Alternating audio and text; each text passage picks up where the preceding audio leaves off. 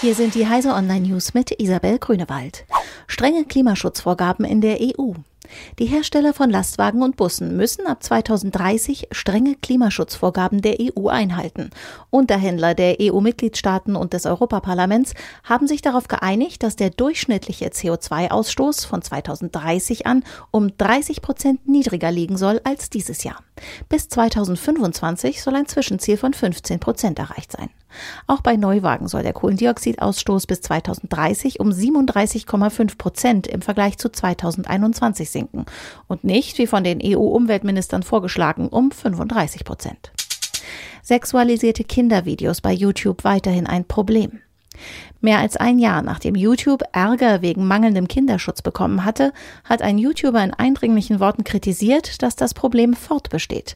Matt Watson, der der Videoplattform nun den Rücken kehren will, zeigt in einem Video, wie einfach YouTube es pädophilen Nutzern noch immer macht und weist darauf hin, dass der Empfehlungsalgorithmus diese Videos verknüpft und Nutzern eine schier endlose Auswahl vorhält.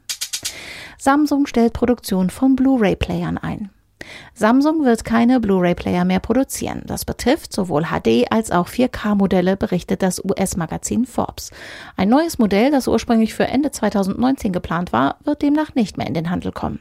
Samsung ist kein Einzelfall. Auch der chinesische Elektronikkonzern Oppo hat sich aufgrund der wachsenden Konkurrenz seitens verschiedener Streamingdienste aus dem Geschäft zurückgezogen. Bastlermesse lockt zum fünften Mal nach München.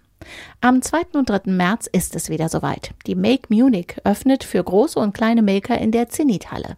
Mit dabei sind wieder zahlreiche FabLabs aus der Umgebung wie die Tüftelei, das FabLab Landkreis Fürth und das Lab Hoch 3, das im Bereich Life Sciences arbeitet. Highlight der Veranstaltung ist eindeutig der Schrottroboter-Wettkampf, die World Champignon Chips Hebocon am Sonntag. Diese und alle weiteren aktuellen Nachrichten finden Sie auf heise.de.